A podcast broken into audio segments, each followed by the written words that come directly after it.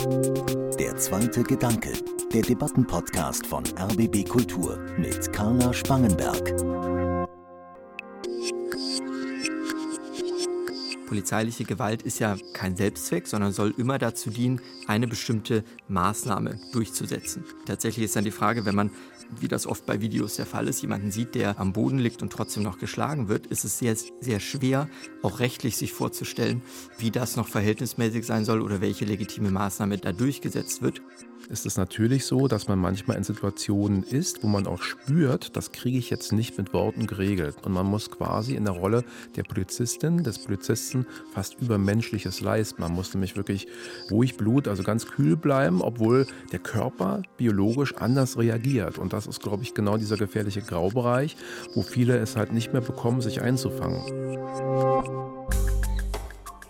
Ganz Berlin hasst die Polizei. Wenn ich als Reporterin auf Demos unterwegs bin, dann höre ich manchmal diesen Slogan und es fühlt sich dann ein bisschen paradox an, weil ja gleichzeitig die Polizei in diesem Moment die Demo schützt und damit das Recht auf Meinungsfreiheit und Versammlungsfreiheit. Die Polizei erfüllt also in Deutschland wichtige Funktionen der Gefahrenabwehr und Strafverfolgung und trotzdem gibt es auch in Deutschland unverhältnismäßige Polizeigewalt. Es sterben Menschen nach polizeilichen Maßnahmen oder auch in Gewahrsam. Es gibt Berichte von Racial Profiling und Chatgruppen mit menschenverachtenden, rassistischen und teils auch rechtsextremen und verfassungswidrigen Inhalten.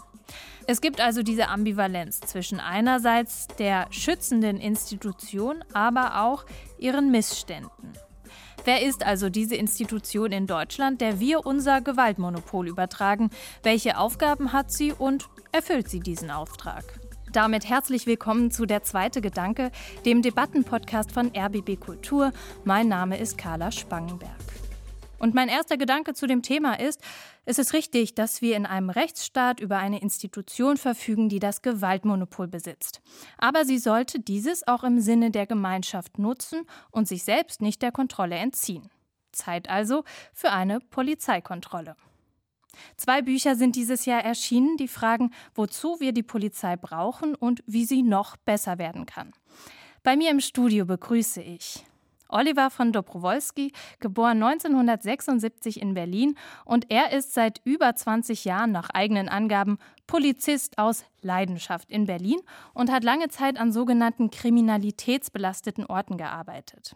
In seinem Buch Ich kämpfe für eine bessere Polizei berichtet er von seinem Arbeitsalltag und äußert dabei auch teils harsche Kritik an den Strukturen und Praktiken der Polizei, aber er macht auch Vorschläge für Veränderungen, damit die Polizei wieder das Vertrauen aller Bevölkerungsschichten gewinnt.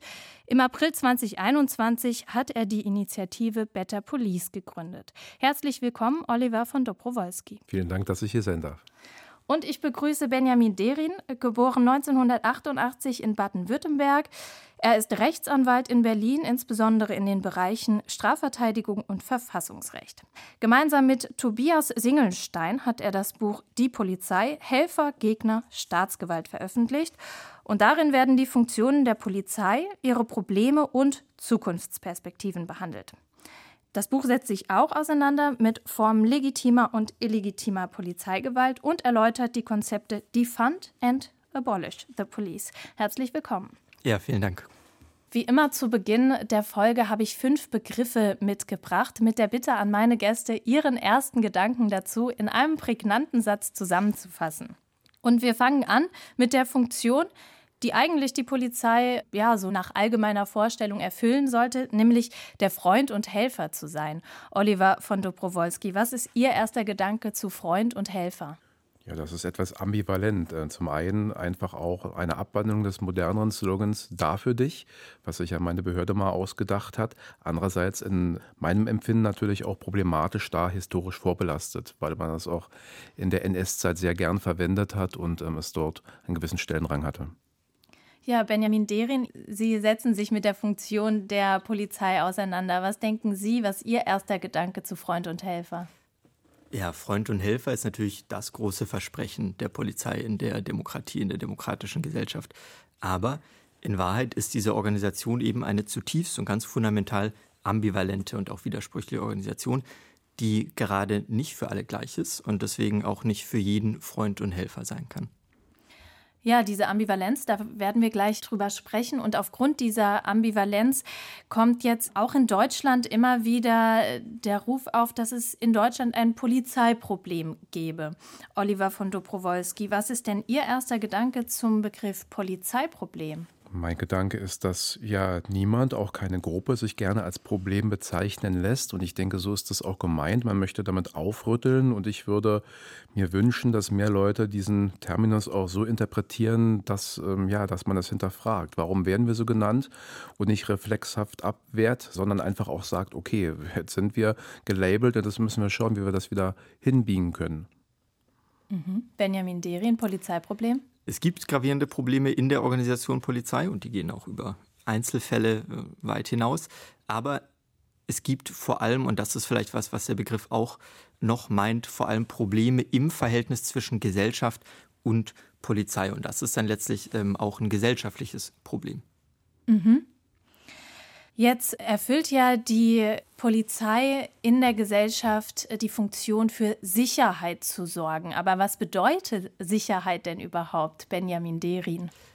Sehr gute Frage. Wir haben in der Gesellschaft zurzeit meiner Meinung nach Sicherheit zum allerobersten Streben ausgerufen. Solange wir da aber einen, so wie das gerade vorherrschend ist, sehr, sehr engen Begriff von Sicherheit haben und eben nicht zum Beispiel andere Dinge, soziale Sicherheit mit einbeziehen. Und solange wir daraus nicht eine Sicherheit wirklich für alle Menschen in dieser Gesellschaft machen, ähm, bleibt das eine Sicherheit in Anführungszeichen. Und eine, dieses Streben wird uns dann nicht wirklich sicherer machen.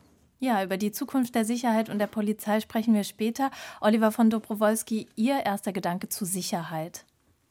Ich denke, man kann auch an Freundschaft, an Familie, an Partnerschaft denken, aber im Kontext dessen, worüber wir heute reden, denke ich, ist es einfach die Abwesenheit von Furcht, also zum Beispiel auch von Kriminalitätsfurcht. Mhm. Zur Durchsetzung der Sicherheit gehört bei der Polizei immer auch Gewalt. Ich habe es zu Anfang gesagt, die Polizei hat das Gewaltmonopol. Oliver von Dobrowolski, was ist denn Ihr erster Gedanke zu Gewalt? Dass es in der Tat die Differenzierung gibt viele sagen ja Polizeigewalt ganz pauschal, aber wenn man einen Schritt weiter denkt, stellt man fest, ja klar, die Polizei oder die staatliche Exekutive muss in diesem Sinne Gewalt anwenden. Das ist ihr Job. Es gilt halt zu differenzieren, ist diese Gewalt ja gedeckt rechtlich oder ist es einfach illegitime Polizeigewalt? Ja, über diesen Unterschied wollen wir gleich noch sprechen, aber zuerst Benjamin Derin, Ihr erster Gedanke zu Gewalt?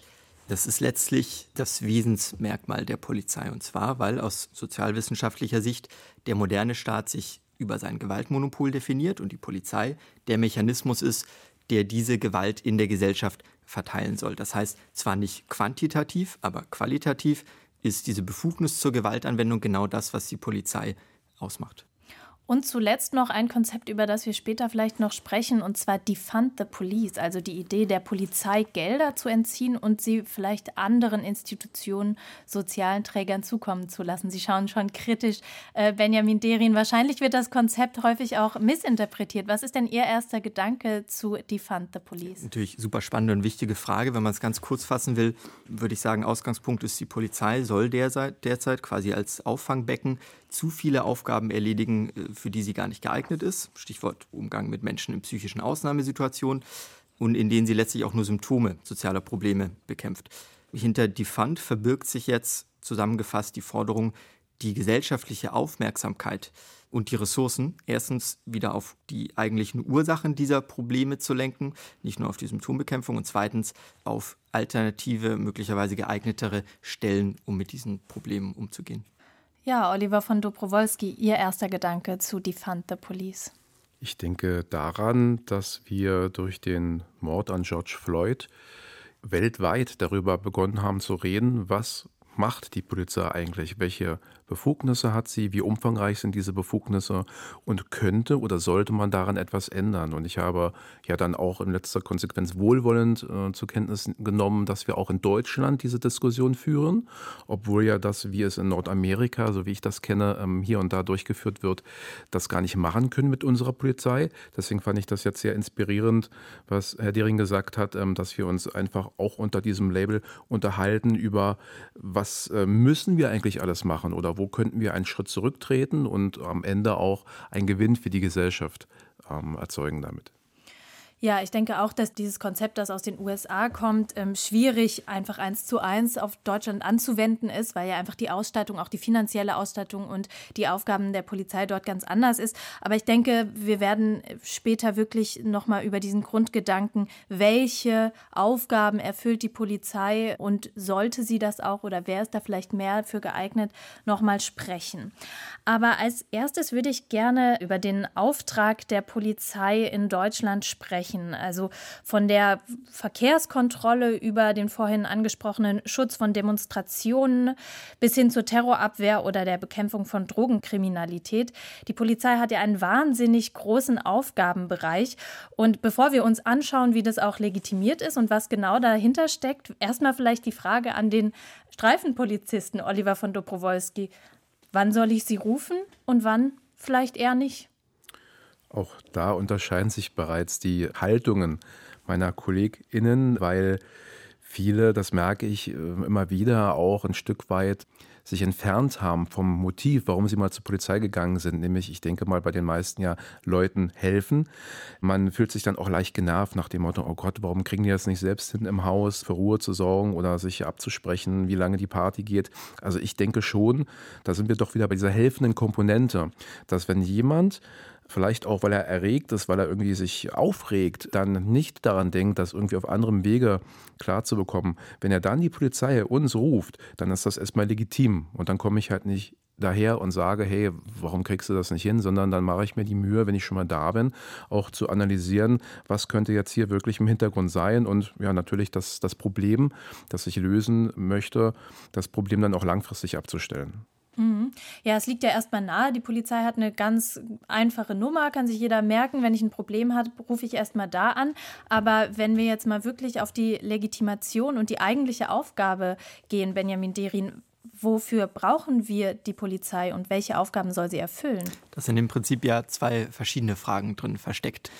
Diese grundsätzliche Frage interessiert mich. Also wenn wir die uns ernsthaft stellen, wozu brauchen wir die Polizei und was soll die tun? Wenn wir das als breite gesellschaftliche Debatte führen würden und nochmal neu überlegen würden, was erwarten wir von der Polizei, was können wir von ihr erwarten, würden wir, glaube ich, zu ganz anderen Ergebnissen kommen, als wie das gerade ist. Gerade haben wir ja diese beiden Aufgabenbereiche, die Sie schon angesprochen haben, vor allem jedenfalls der Strafverfolgung und der Gefahrenabwehr.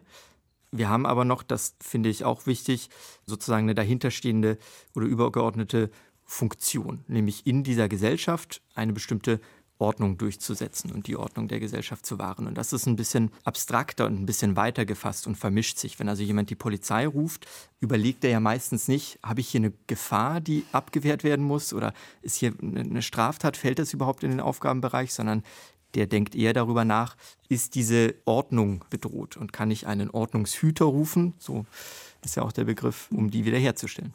Mhm. Sie haben ja jetzt gerade sozusagen schon die Ordnung angesprochen, die die Polizei durchsetzt. Und wenn ich die These Ihres Buchs richtig verstehe, dann steckt ja auch dahinter, dass die Polizei vielleicht auch mal Gesetze durchsetzen muss, die uns vielleicht als Gesellschaft aber schon ungerecht vorkommen. Also beispielsweise das äh, Fahren ohne Fahrschein oder auch jetzt wahrscheinlich kurz vor der Legalisierung von Cannabis eben die Bekämpfung von Drogenkriminalität im kleinen Sinne. Wenn ich Ihren die These richtig verstehe, sagen Sie, das ist sozusagen die Ambivalenz der Polizei, dass die Polizei auch ungerechte Gesetze oder eben eine soziale Ordnung durchsetzen muss, die von der sogenannten Mehrheitsgesellschaft vorgegeben wird und das gegebenenfalls auch gegen Minderheiten. Und dabei frage ich mich, ist das überhaupt ein Polizeiproblem? Weil es ist doch richtig, dass die Polizei Gesetze durchsetzt. Also ich möchte ja, dass die klaren Basisgesetze, nämlich, dass niemand in meine Wohnung einbricht und dass mich auch niemand auf dem Weg nach Hause zusammenschlägt. Also ist es wirklich ein Problem der Polizei, dass sie Gesetze durchsetzt? Kann nicht die Polizei eigentlich auch Minderheiten schützen. Beispielsweise jüdische Einrichtungen werden ja auch von der Polizei geschützt. Ist es wirklich immer so, dass die Polizei dann das Interesse der Mehrheitsgesellschaft mit Gewalt gegen Minderheiten durchsetzt?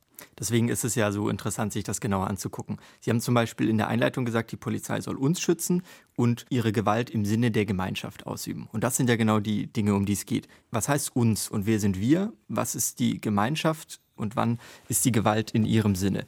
Dann haben Sie jetzt von Mehrheitsgesellschaft gesprochen. Das ist ja unser Begriff dafür zu zeigen, es gibt ja nicht die einheitliche Gesellschaft und die einheitliche Vorstellung von Ordnung. Beispielsweise gibt es also ein Gesetz, dass Drogenkonsum in bestimmten Konstellationen verboten ist und die Polizei setzt das durch. Es gibt aber Teile der Gesellschaft, die möchten gerne Drogen konsumieren und andere, die das äh, nicht gut finden. Also gibt es bereits Unterschiede innerhalb der Gesellschaft. So ist das mit all diesen Ordnungsvorstellungen. Die Frage ist, wie kommt diese Ordnung zustande? Wen repräsentiert sie? Und darin spiegeln sich ja immer bestimmte Machtverhältnisse wider. Wenn Sie also überlegen, dass es vor gar nicht so langer Zeit Homosexualität oder jedenfalls bestimmte homosexuelle Handlungen verboten waren und unter Strafe standen, dann war das ein Ausdruck von den Machtverhältnissen in der Gesellschaft, die aber bestimmte Menschen ausgrenzen. Das wurde dann natürlich von der Polizei im Namen der Gesellschaft durchgesetzt. Ja, dann ist es aber schwierig für die Menschen, die von diesem Gesetz betroffen sind, jetzt zu sagen, das ist meine gesellschaftliche Ordnung und das ist meine Polizei. Mhm. Oliver von Dobrowolski, was glauben Sie, wessen Polizei ist die deutsche Polizei? Das ist eine sehr gute und sehr große Frage. Eine, die sich auch PolizistInnen sicher öfter mal stellen. Sie hatten ja angesprochen, dass es auch komisch wirken mag, wenn man Dinge verteidigen muss, Rechtsgüter, die im Prinzip irgendwie als mittlerweile unmodern erscheinen oder wo man sagt, die Gesellschaft ist eigentlich schon weiter als der Gesetzgeber. Nehmen wir mal halt ähm, Cannabis. Das ist ja ein auf uns zukommendes, immer größeres Thema, auch in diesem Jahr, denke ich, oder spätestens im nächsten Jahr, was die Legislative anbetrifft. Ich habe bei Ihren Ausführungen auch daran gedacht, also jetzt aus Sicht des Polizisten, was ich auch ähm, als besonders schwierig und kritisch empfinde. Zum Beispiel, wenn ich, das mache ich im Nebenamt auch noch als Mitglied des Kommunikationsteams, größere Demonstrationen begleite. Und dann haben wir ja halt auch in den letzten Jahren immer wieder oder verstärkt Aufmärsche, Aufzüge von rechtsradikalen oder rechtsextremen Menschen.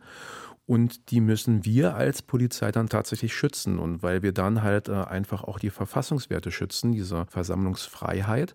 Und das fühlt sich, ich, ich denke mal, ich spreche hoffentlich für die Mehrheit meiner KollegInnen auch echt nicht gut an, ne? weil die einfach Unsinn im Kopf haben und diese Werte, diese falschen Werte auf die Straße transportieren. Das hat auch dürfen, da stehe ich voll hinter, dass sie das dürfen oder dass jeder Mann, jeder Frau das darf. Aber ja, wir äh, stehen dann dazwischen und müssen uns dann auch anhören, ihr äh, lasst die Faschisten laufen, schwingt er so ein bisschen mit, ihr duldet das oder ihr seid derselben Meinung. Und da gibt es wirklich viele Probleme, über die auch zum Beispiel intern bei der Polizei öfter mal gesprochen werden müsste, um auch eine Art ja, Einsatzvorbereitung oder da Nachbereitung zu betreiben, damit ähm, die Leute nicht auseinanderdriften und da dieser Unfrieden dann auch intern weiter wirkt. Und ich habe diesen Slogan vorhin schon angesprochen, ganz Berlin hasst die Polizei. Wenn Sie eine Demo begleiten, wie fühlt sich das an als Polizist? Kenne ich also tatsächlich. Es wurde schon öfter mal gebrüllt, so wie, ähm, ja, gehört einfach dazu. Ich denke mal, wie im Fußballstadion auch bestimmte Sprechchöre sind, über die man sich dann gar keine Gedanken mehr macht, die wie auf Knopfdruck kommen. Ich kann Ihnen sagen, es fühlt sich natürlich nicht toll an. Andererseits lasse ich mich eigentlich auch nicht davon provozieren. Ich erkläre mir das halt so weg. Genauso, wenn ich in Uniform arbeite und Leute mich sehr rustikal ansprechen, also mich auch in eine Ecke drücken wollen, dann versuche ich mir das wegzuerklären, indem die halt wirklich die Uniform meinen und ihre in meinen Augen auch legitime Abwehrhaltung gegen den Staat artikulieren, weil das dürfen sie. Sie dürfen, sofern sie mich nicht beleidigen oder äh, PolizistInnen irgendwie Straftaten begehen, wenn sie die angehen, dürfen sie halt diese krasse Meinung auch kundtun. Und das sage ich mir dann einfach, ne? indem ich das halt verarbeite. In der Form trage ich auch meinen ähm, Teil dazu bei, dass wir demokratisch sind und nicht gleich den Knüppel rausholen und die Leute alle auf den Boden hauen mit dem Knüppel draufhauen. Jetzt haben Sie schon äh, Gewalt angesprochen. Da wollten wir ja mal darüber sprechen. Was ist eigentlich legitime Polizeigewalt und was ist illegitime Polizeigewalt, Benjamin Derin? Dann sind wir ja auch bei einer begrifflichen Frage. Also es gibt ja im Gesetz, ist ja relativ klar definiert oder in der Rechtsordnung, wann ist Polizeigewalt rechtmäßig und wann ist sie rechtswidrig. Das ist ein Aspekt, den man diskutieren kann aus der Gesellschaft raus wird normalerweise vorausgesetzt, dass Polizeigewalt rechtmäßig sein muss. Das heißt, nur das ist legitime polizeiliche Gewalt. Andererseits kann man natürlich auch fragen, gibt es illegitime, rechtmäßige Gewalt? Gibt es Situationen, in denen die Polizei Gewalt einsetzen darf, rechtlich ihre Befugnisse nicht überschreiten würde, aus Sicht der Gesellschaft das aber nicht legitim tut? Das sind zum Beispiel die Situationen, die Sie beide jetzt schon angesprochen haben, in denen der gesetzliche Rahmen nicht mehr ganz genau die Werte der Gesellschaft abdeckt und, und eigentlich Dinge durchgesetzt werden, die gesellschaftlich gar nicht mehr Konsens sind. Das können aber auch Situationen sein, in denen dieser Graubereich ist, wo man, wo man sagt, das mag noch gerechtfertigt sein, das Ausmaß der Gewalt oder die Art der Gewaltanwendung, scheint aber in ganz weiten Teilen der Gesellschaft eigentlich nicht mehr akzeptabel. Mhm. Vielleicht auch nochmal aus dem polizeilichen Alltag, Oliver von Dobrowolski. Wie ist es denn, Gewalt auszuüben, zu wissen, dass man das muss? Und kann man in so einer Situation überhaupt noch das ganz klar trennen? Ist das jetzt der eine Schritt zu weit oder finde ich mich hier jetzt noch auf der Ebene der legitimen Polizeigewalt? Es ist in der Tat nicht immer einfach. Also ich persönlich, ich hatte ja dargelegt, dass ich auch im Kommunikationsteam arbeite. Da bin ich natürlich auch zusammen mit denen, die das mit mir machen, gesondert geschult und weiß, wie Kommunikation wirkt, wie ich da eventuell auch mal einen Hebel setzen kann. Und sei es auch, dass ich zehn Minuten mit Menschen rede, aber dann auch fröhlich mich von dem verabschieden kann, weil wir das geklärt haben und nicht halt drei, vier Sekunden auf ihn einprügle, dann aber Stunden über Stunden zu tun habe, um das alles irgendwie zu verschriftlichen. Also das ist das eine. Zum anderen aber ist es natürlich so, dass man manchmal in Situationen ist, wo man auch spürt, das kriege ich jetzt nicht mit Worten geregelt. Ne? Also ich kriege die Person auch nicht bewegt mit meinen Worten. Und dann muss man natürlich gucken, dass man sich auch runterregelt, weil man schüttet ja Adrenalin aus und man muss quasi in der Rolle der Polizistin, des Polizisten fast übermenschliches leisten. Man muss nämlich wirklich ruhig Blut, also ganz kühl bleiben, obwohl der Körper biologisch anders reagiert. Und das ist, glaube ich, genau dieser gefährliche Graubereich, wo viele es halt nicht mehr bekommen, sich einzufangen. Aber die Entscheidung, wie mache ich das oder wie genau justiere ich das in dem Moment, ist manchmal nicht einfach. Da sind viele Parameter entscheidend. Ja, und Benjamin Derin, Sie haben ja eben schon angesprochen, dass dann die Gesellschaft immer sehr schnell auch dabei ist, für sich einzuordnen. Inwiefern war das jetzt legitime Polizeigewalt oder illegitime? Es kursieren ja viel häufiger jetzt auch Videos davon, die natürlich dann immer auch noch nur einen Ausschnitt zeigen. Aber da wird dann beispielsweise gesagt, hm, da liegt jemand schon am Boden und dann wird noch auf ihn eingeschlagen.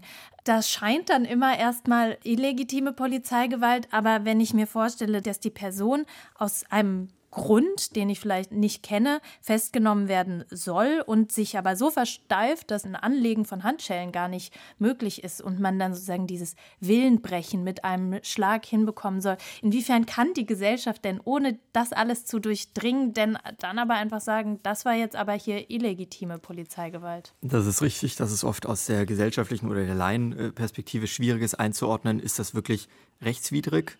Oder ist das nicht doch rechtmäßig noch und, und äh, man kann das nur nicht beurteilen? Gleichzeitig kann man den Leuten ja schon zugestehen, das ist auch in der, in der Forschung, sieht man das so ein bisschen, dass sie das einigermaßen einordnen können. Also dass sie laienhaft trotzdem sich Gedanken dazu machen, war das angemessen und verhältnismäßig? Wurde ein legitimes Ziel durchgesetzt? Und da ist eben der entscheidende Punkt auch, polizeiliche Gewalt ist ja klar kein Selbstzweck, sondern soll immer dazu dienen, eine bestimmte Maßnahme durchzusetzen. Mhm. Und da kann man sehr eng die Grenzen ziehen. Tatsächlich ist dann die Frage, wenn man, wie das oft bei Videos der Fall ist, jemanden sieht, der, der am Boden liegt und trotzdem noch geschlagen wird, ist es sehr, sehr schwer, auch rechtlich sich vorzustellen, ähm, wie das noch verhältnismäßig sein soll oder welche legitime Maßnahme da durchgesetzt wird. Und das Spannende daran ist genau das, was ähm, Herr von Dobrowolski gerade beschrieben hat. In der Situation entsteht natürlich eine Eigendynamik. Ne? Mhm. Ne? Da wäre es jetzt extrem viel verlangt von den einzelnen Polizistinnen und Polizisten, nur noch die durchzusetzende Maßnahme und immer die genauen Verhältnismäßigkeitskriterien im Blick zu haben. Da entstehen Situationen der persönlichen Bedrohung, da will man möglicherweise auch Autorität durchsetzen und so. Trotzdem ist es rechtlich eben so, dass die ganz klar diese, diese Grenzen gezogen sind und dass im Einzelfall, wenn die überschritten werden, dann mag das vielleicht menschlich nachvollziehbar sein, macht aber die Gewalt nicht rechtmäßig. Mhm. Jetzt wollen wir uns vielleicht nochmal die verschiedenen Bereiche anschauen, für die die Polizei zuständig ist und in welchen Bereichen man es vielleicht auslagern könnte. Ne? Also Sie haben eben schon den Umgang mit psychisch Kranken angesprochen. Dieses Jahr ist auch wieder ein psychisch erkrankter Mensch nach einer polizeilichen Maßnahme gestorben und allgemein ist der Anteil psychisch erkrankter oder Menschen in psychischen Notsituationen an den Personen, die nach oder bei polizeilichen Maßnahmen sterben, sehr hoch. Welche anderen Möglichkeiten gäbe es denn, mit diesen Menschen umzugehen? Brauchen wir dann nicht auch trotzdem die Polizei dafür, wenn es als Sicherheitsproblem wahrgenommen wird? Die Frage ist dann erstmal, in welchen Konstellationen äh, Polizei und Menschen in solchen psychischen Ausnahmesituationen aufeinandertreffen. Ganz häufig oder die schwierigen Situationen sind ja solche, in denen Menschen, teilweise die Angehörigen selbst, die Polizei rufen, weil jemand beispielsweise in seiner Wohnung randaliert oder man nicht mehr weiß, wie man mit ihm umgehen soll und die Polizei eben die Nummer ist, die alle Leute parat haben und es oft gar keine andere Ansprechstelle gibt. Die Polizei, die da eintrifft, ist aber schon darauf gepolt, muss das ja von ihren Aufgaben her, das, wie Sie gesagt haben, als Sicherheitsproblem zu betrachten. Geht also hin und hat immer erstmal auch im Blick, besteht eine Gefahr für andere Menschen oder für die öffentliche Sicherheit und Ordnung, auch für den Menschen selbst, oder dass eine Straftat begangen wird. Dann entsteht eine Konfrontation. Die Polizei macht die Tür auf, tritt die Tür möglicherweise ein, um zu diesem Menschen zu kommen, der da in einem völligen Ausnahmezustand ist und damit natürlich gar nichts anfangen kann. Und diese Konfrontation wird jetzt sehr gefährlich, weil wenn jetzt dieser Mensch be beispielsweise die Polizisten angreift und aufgrund seines Zustandes auch durch Pfefferspray und erst recht durch Worte sich nicht abhalten lässt, dann wird eben schnell auch geschossen und das endet fatal. In dieser Situation ist doch der Ausgangspunkt schon das Problem. Es hätte da nie dazu kommen dürfen, dass überhaupt Polizisten und Polizistinnen dahin gehen müssen und ein Sicherheitsproblem lösen, sondern man hätte für diesen Menschen, das ist ja eigentlich ein Gesundheitsproblem oder ein emotionales Problem, einen mobilen sozialpsychiatrischen Dienst gebraucht oder jemanden, der sich mit diesen psychischen Ausnahmesituationen auskennt. Es stimmt auch, dass viele Menschen natürlich nicht unterscheiden, differenzieren können, wenn sie etwas sehen oder beobachten oder auch nur in der Nachbarwohnung hören. Was ist der Hintergrund? Und dann rufen sie Hilfe. Die Nummer der Polizei liegt den meisten näher als jetzt andere Notrufe. Und dann kommt die Polizei zum Ort und ist in einer ähnlichen Situation, weiß halt nicht oder denkt manchmal auch gar nicht, ach, da könnte eine psychische Ausnahmesituation der Hintergrund sein. Und da fängt das Dilemma dann an, so wie wir eben gehört haben. Was wiederum bedeutet, also von den Folgen her, was könnte man verbessern, optimieren, dass natürlich auch diese ganzen Notrufannahmesituationen sowohl bei der Polizei als auch bei anderen helfenden Institutionen, Feuerwehr, Notruf etc. Ähm, das muss professionalisiert werden. Also da muss man noch genauer darauf achten oder auf Indikatoren achten, könnte auch eine psychologische Notlage vorliegen. Und dann, eben wurde gesagt, die Konstellation, wie erscheint die Polizei dort am Ort des Problems. Ja, das ist richtig. Ich würde sogar noch sagen, die Reihenfolge. Mhm. Weil die Polizei kann selbstverständlich auch mit dabei sein, wenn andere Dienste sich um die Person dann kümmern. Aber oftmals fährt die Polizei zum Absichern dann einfach noch mit in die Psychiatrie, ins Krankenhaus. Aber es wird häufig fatal und endet dann sogar im Schusswaffengebrauch und mit der Tötung der Person, mit der betroffenen Person, wenn halt äh, die Polizei zuerst vor Ort ist und dann einfach auch in die Führung geht, auch aus so einem Selbstverständnis heraus. Und da müssen wir halt wirklich schauen, eine 24-7 Erreichbarkeit von alternativen mhm. Diensten, die wir jetzt in unserer Gesellschaft noch nicht haben. Also diese Erreichbarkeit, die müssen wir aber irgendwie leisten können. Das erfordert enorme Ressourcen und auch finanzielle Aufwendungen. Aber wenn die verantwortlichen PolitikerInnen das ernst nehmen, dann müssen wir da tätig werden, in naher Zukunft bereits. Mhm.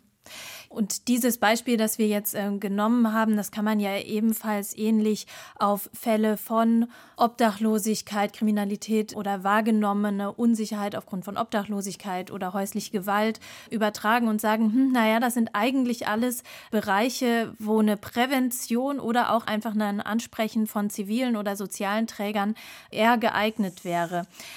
Da frage ich mich aber andererseits, habe ich dann irgendwie von der 112 bis zur 119 fünf Nummern und ich muss in dem Moment ähm, aussuchen, wer sind hier jetzt die richtigen?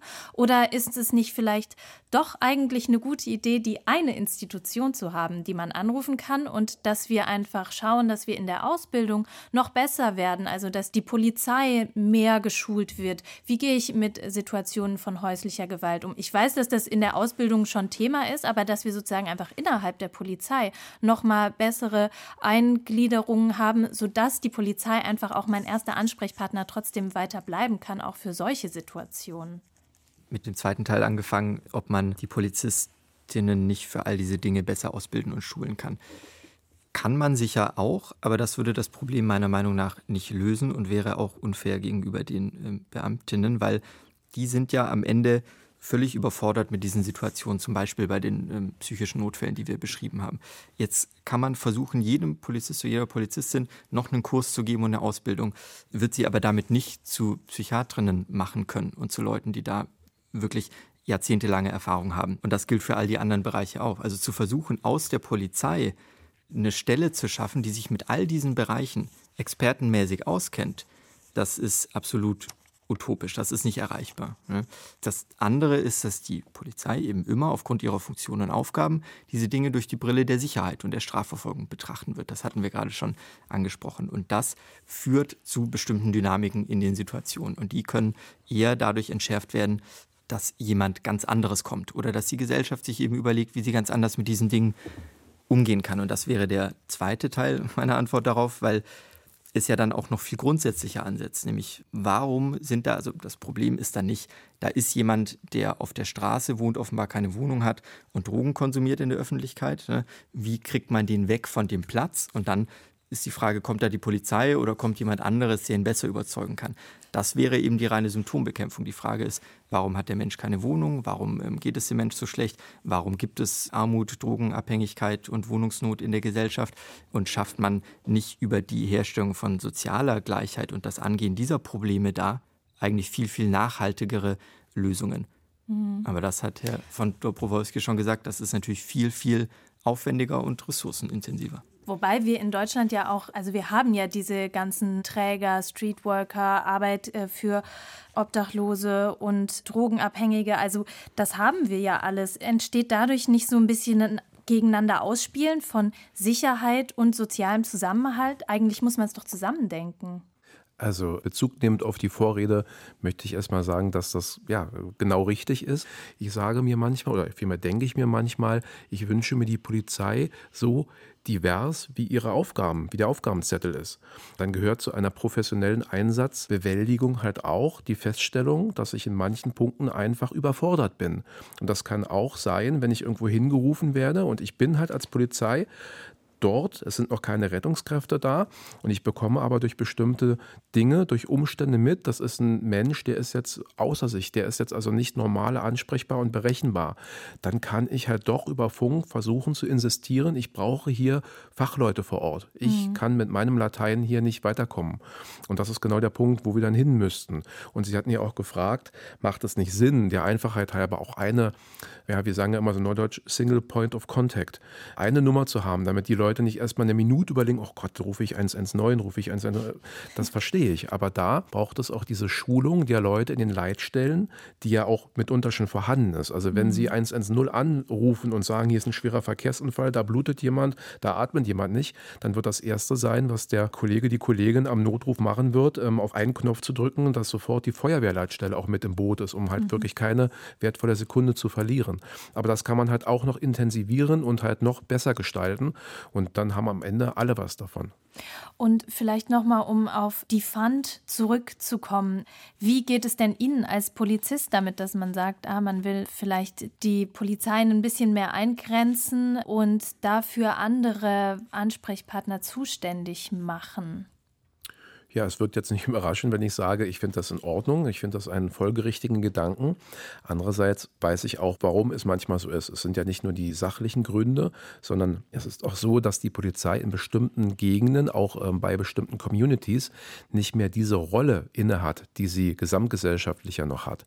Also sie äh, wird nicht mehr als Problemlöserin oftmals gerufen, sondern für viele Menschen ist sie Teil des Problems. Und dann haben wir halt auch bestimmte Szenarien, die auch an nordamerikanische Verhältnisse erinnern, wo halt auch Menschen sagen oder auch an Bäume Anschläge rantackern, wo drauf steht, hey Leute, wenn ihr ein Problem habt, ruft nicht die Cops, ruft nicht 110, wir haben hier den so und so Ausschuss oder das und das Komitee, wir kümmern uns um eine Lösung. Und das ist, und darauf will ich hinaus, natürlich auch ein laut schrillendes Alarmsignal. Mhm. Also die Polizei verliert ihre Legitimität und das Vertrauen in bestimmten Communities, an bestimmten Orten. Und insofern müssen wir uns halt nicht reflexhaft abwehrend äh, mit dem Terminus Defund the Police auseinandersetzen, sondern wir müssen es halt auch als Warnung nehmen und wir müssen auch wirklich es sezieren und gucken, woran liegt es und was können wir tun und inwiefern sind wir nicht auch selbst dafür verantwortlich, dass es so weit gekommen ist. Mhm.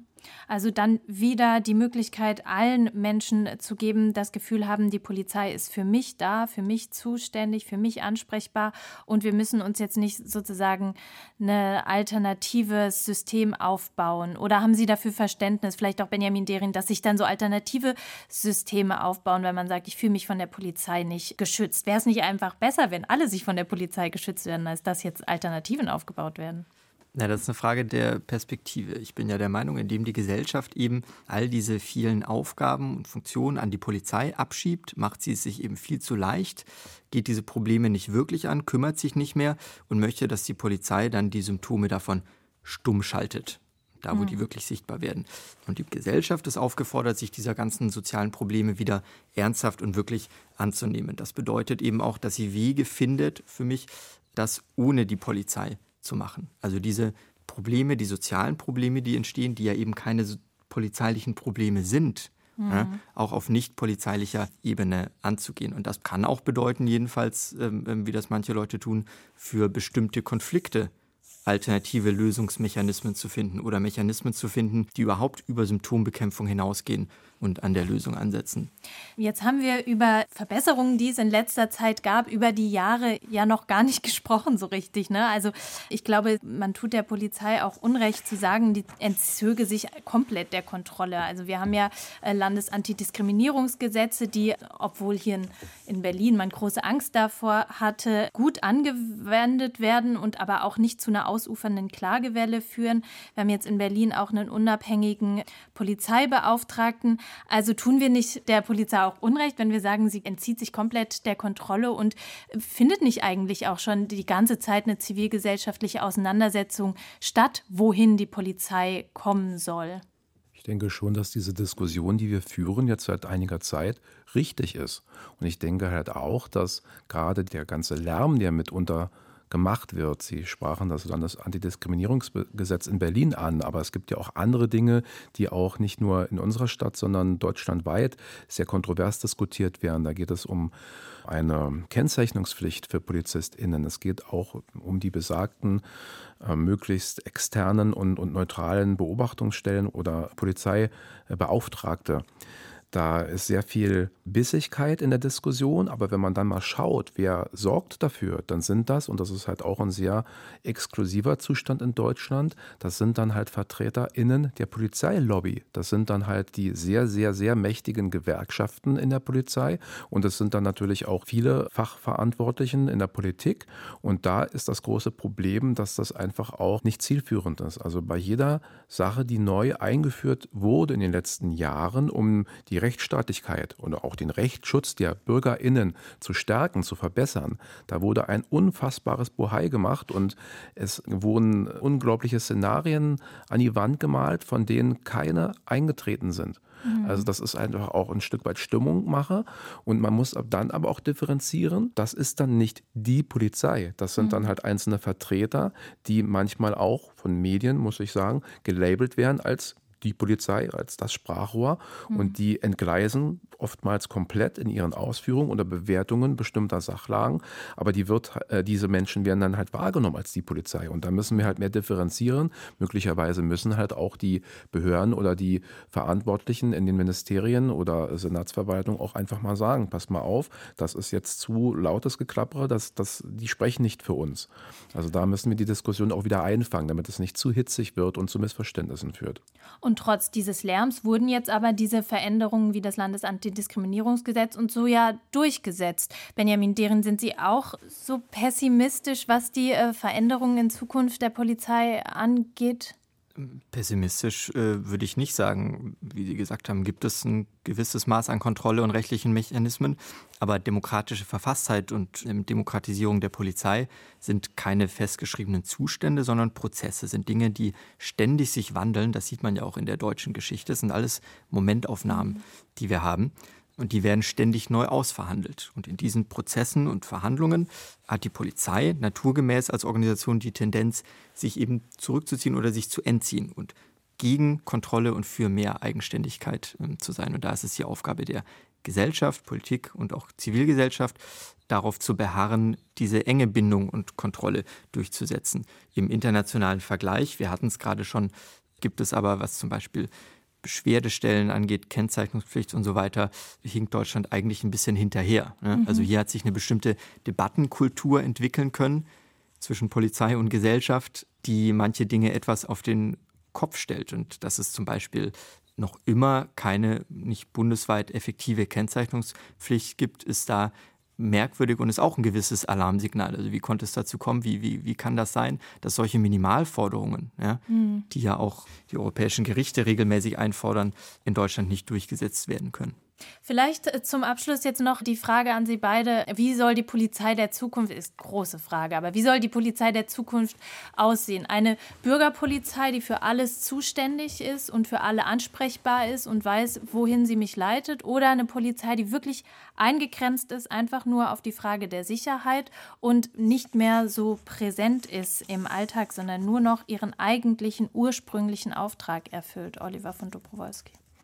Naja, vielleicht liegt die Wahrheit in der Mitte. Aber man muss vor allem auch berücksichtigen, es sind ja nicht nur diese klassischen harten Kerne an Aufgaben, die die Polizei übernimmt. Sie hat sich in den letzten Jahrzehnten halt auch deutlich gewandelt. Also in meinen Augen ist sie oftmals auch zu einer Art Dienstleister geworden. Nehmen wir Bereiche, die halt nicht unmittelbar mit, mit der Repression oder auch mit Bereichen der Gefahrenabwehr zu tun haben.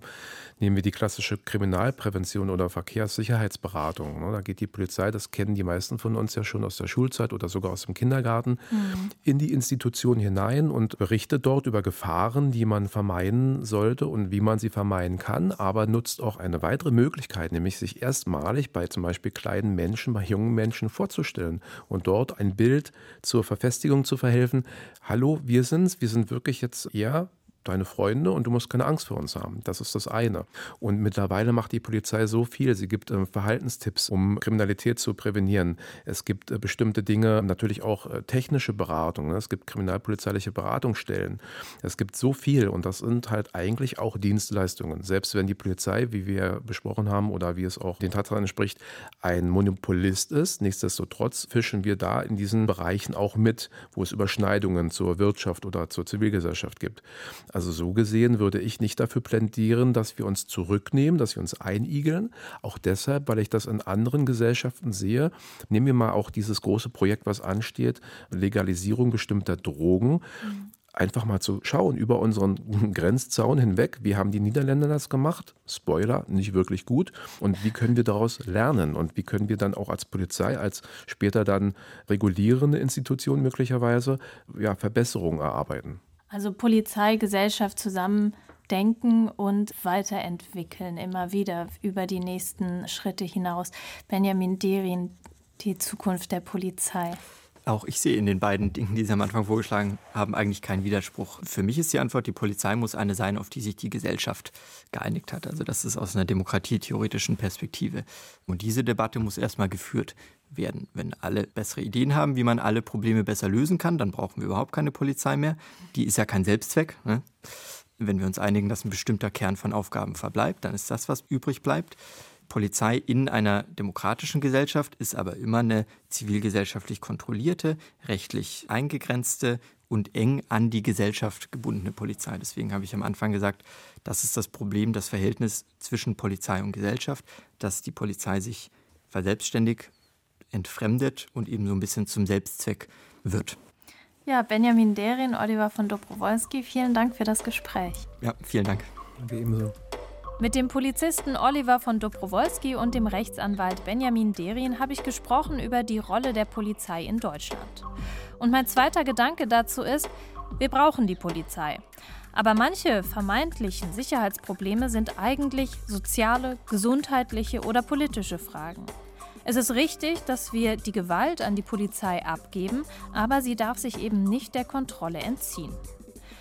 Dass das Gewaltmonopol der Polizei zwangsläufig auf illegitime Gewalt hinausläuft, das will ich nicht glauben, das können wir besser. Das war der zweite Gedanke für heute. Schreiben Sie uns gerne Ihre Kritik und Anregungen direkt per Mail an der zweite Gedanke at rbbkultur.de. All unsere Folgen finden Sie online und in Ihrer Podcast-App. In der nächsten Woche geht es hier mit meiner Kollegin Natascha Freundl wieder um Russlands Krieg gegen die Ukraine und konkret um die Frage, muss und kann man jetzt über Frieden verhandeln? Es debattieren die Philosophin Svenja Flasspöhler, der Historiker Jörg Barbarowski und der ukrainische Psychoanalytiker Joko Prochasko. Mein Name ist Carla Spangenberg und ich sage vielen Dank fürs Zuhören und Weiterdenken.